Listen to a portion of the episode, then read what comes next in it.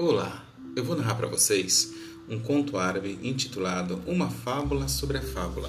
Este conto está presente no livro O Violino Cigano e Outros Contos de Mulheres Sábias, recontados por Regina Machado. Vamos lá?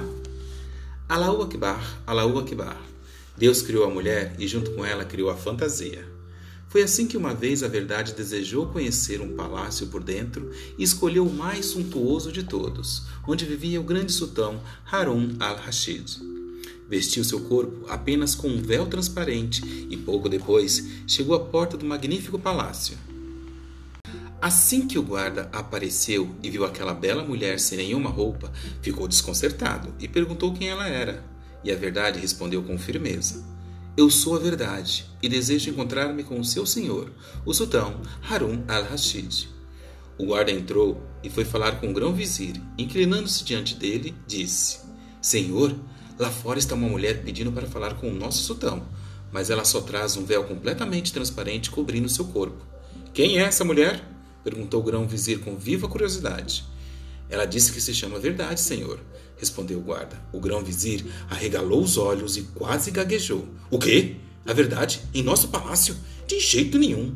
Isso eu não posso permitir. Imagine o que ia ser de mim e de todos aqui se a verdade aparecesse diante de nós. Estaríamos todos perdidos, sem exceção. Pode mandar essa mulher embora imediatamente.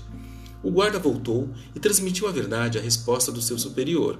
A verdade teve que ir embora, muito triste. Acontece que Deus criou a mulher e, junto com ela, criou a teimosia.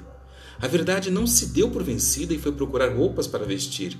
Cobriu-se dos pés à cabeça com peles grosseiras, deixando apenas o rosto de fora e foi direto, é claro, para o palácio do sultão Harun al-Rashid.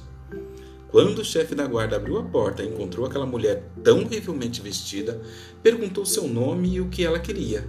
Com voz severa, ela respondeu: Sou a acusação e exige uma audiência com o grande senhor deste palácio. Lá se foi o guarda falar com o grão-vizir e, ajoelhando-se diante dele, disse: Senhor, uma estranha mulher envolvida com vestes mal cheirosas deseja falar com o nosso sultão. Como é que ela se chama? perguntou o grão-vizir. O nome dela é Acusação, Excelência. O grão-vizir começou a tremer, morto de medo. Nem pensar! Já imaginou o que seria de mim, de todos aqui, se a acusação entrasse nesse palácio? Estaríamos todos perdidos, sem exceção. Mande essa mulher embora imediatamente. Outra vez, a verdade virou as costas e se foi tristemente pelo caminho. Ainda dessa vez, ela não se deu para vencida. E isso porque Deus criou a mulher e, junto com ela, criou o capricho. A verdade buscou pelo mundo as vestes mais lindas que pôde encontrar, veludos e brocados, bordados com fios de todas as cores do arco-íris. Enfeitou-se com magníficos colares de pedra preciosas, anéis, brincos e pulseiras do mais fino ouro e perfumou-se com essência de rosas. Cobriu o rosto com um véu bordado de fios de seda dourados e prateados e voltou, é claro, ao palácio do sultão Harun al-Rashid. Quando o chefe da guarda viu aquela mulher deslumbrante como a lua, perguntou quem ela era. E ela respondeu com voz doce e melodiosa: Eu sou a fábula e gostaria muito de encontrar-me, se possível, com o sultão desse palácio. O chefe da guarda foi correndo falar com o grão-vizir, até esqueceu de ajoelhar-se diante dele e foi logo dizendo: Senhor, está lá fora uma mulher tão linda, mas tão linda, que mais parece uma rainha. Ela deseja falar com o nosso sultão. Os olhos do grão-vizir brilharam. Como é que ela se chama? Se entendi bem, senhor, o nome dela é Fábula. O quê? Disse o grão-vizir completamente encantado. A Fábula quer entrar em nosso palácio? Mas o que grande notícia! Para que ela seja recebida como merece, ordeno que cem escravas a esperem com presentes magníficos, flores perfumadas, danças e músicas festivas. As portas do grande palácio de Bagdá se abriram graciosamente, e por elas, finalmente a bela andarilha foi convidada a passar. Foi desse modo que a verdade vestida de fábula conseguiu conhecer um grande palácio e encontrar-se com Harun al-Rashid, o mais fabuloso sultão de todos os tempos. Essa história termina aqui. E quem quiser, que conte outra, porque essa entrou por uma porta, brilhou e dançou por uma casa inteira e saiu por outra. Até mais!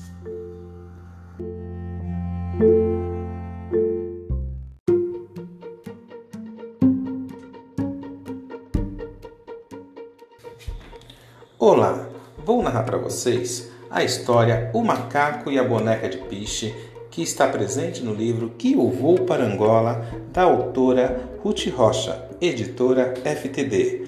Vamos para a história. Tinha uma velha que morava numa casa com um quintal muito grande, cheio de bananeiras. Quando chegava a época em que as bananeiras estavam cheias de bananas maduras, um macaco que morava por perto aparecia. Todos os dias ele entrava no quintal da velha e achava um jeito de roubar umas bananas. Não contente de roubar as bananas, ainda fazia caretas para a velha, ainda fazia uns gestos estranhos e uns barulhos nada, nada, nada a ver, né? Uhuhuhu, velha, uhuhuhu, velha. A velha ficava danada da vida. Então um dia a velha teve uma ideia. Mandou fazer uma boneca bem grande, do tamanho de uma moça de verdade, toda besuntada de piche, que é um negócio muito grudento e muito preto. Ela enfeitou bem a boneca, botou umas tranças de lã amarradas com fita vermelha, pintou a cara da boneca, tudo direitinho como se fosse uma moça. No braço da boneca, ela botou uma cesta grande, cheia de bananas bem madurinhas amarelas de chamar a atenção. Botou a boneca bem no meio do quintal e ficou por trás da janela esperando. Dali a pouco apareceu o macaco. Ele viu logo a boneca e ficou louquinho pelas bananas. Chegou perto e perguntou: Ô moleca, me dá uma banana? A boneca, nem nada. Ô, me dá uma banana aí, ô moleca. A boneca, nada. O macaco foi ficando nervoso. Olha aqui, ô moleca. Ou você me dá a banana ou eu te dou um tapa. Está claro que a boneca não disse nem ai. O macaco furioso deu um tapa na boneca.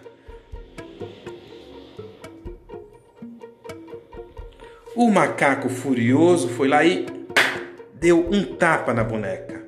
A mão do macaco ficou grudada no piche. O macaco ficou mais furioso ainda. Olha aqui, ô sua moleca. Ou você larga minha mão e me dá uma banana, ou eu te dou um bofetão. A boneca já se sabe. Nem um pio. O macaco louco da vida, deu outro tapa na boneca. A outra mão do macaco ficou grudada na boneca. O macaco ficou ainda mais doido. Ô moleca, moleca, moleca, me solta minhas mãos e me dê uma banana que eu te dou um pontapé. A boneca caladinha da Silva ficou. O macaco deu um pontapé na boneca. O pé do macaco ficou grudadinho no piche.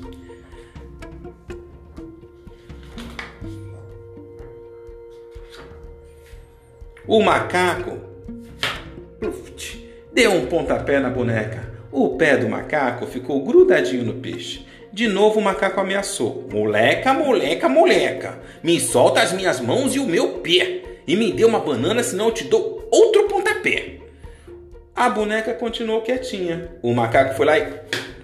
Outro pontapé na boneca. E o outro pé do macaco ficou preso na boneca. Moleca, moleca, moleca, me solta meus dois pés e minhas duas mãos e me dê uma banana que eu te dou uma umbigada. A boneca nada. O macaco já se sabe, uma umbigada na boneca. Aí o macaco já estava quase todo grudado no piche. Mas ele era teimoso, continuou gritando: Me solta já e já as minhas mãos, duas mãos, meus dois pés e o meu umbigo, senão eu te dou uma rabada. É claro que a boneca nem ligou, então o macaco aprontou uma rabada com toda a força na boneca e ficou todo grudadinho. Aí a velha veio lá de dentro com uma faca e matou o macaco. Matou o macaco. Enquanto a velha estava matando o macaco, ele ia cantando: oh, me mata devagar que isso dói, dói, dói. Oh, me mata devagar que isso dói, dói, dói. A velha nem ligou e começou a picar o macaco todinho. E o macaco continuava cantando: Oh, me pica devagar que isso dói, dói, dói. Me pica devagar que isso dói, dói, dói. A velha botou o macaco na panela, botou no fogo e o macaco ainda cantava. Me cozinha devagar que isso dói, dói, dói. Me cozinha devagar que isso dói, dói, dói. Quando a velha acabou de cozinhar o macaco, botou no prato e comeu tudinho, comeu carne de macaco. Mas o macaco, mesmo assim, não parava de cantar. Me come devagar que isso dói, dói, dói. Me come devagar que isso dói, dói, dói. Aí a velha comeu, ficou com sono e foi dormir. Mas logo, logo, ela acordou com uma bruta dor de barriga. Ai, ai, a barriga, ai, ai, ai, ela gritava. Então ela foi ao banheiro e de dentro dela começaram a sair uma porção de macaquinhos que pulavam pelas paredes, faziam caretas e faziam uhul, yehê, uhul, ahá, igualzinho macaco e gritavam de maus modos para ela. Eu vi o fiofó da velha, eu vi o fiofó da velha, eu vi o fiofó da velha. Essa história termina aqui e quem quiser que conte outra, porque essa entrou por uma porta fez macacada numa casa inteira e saiu pela outra. Até a próxima. Tchau!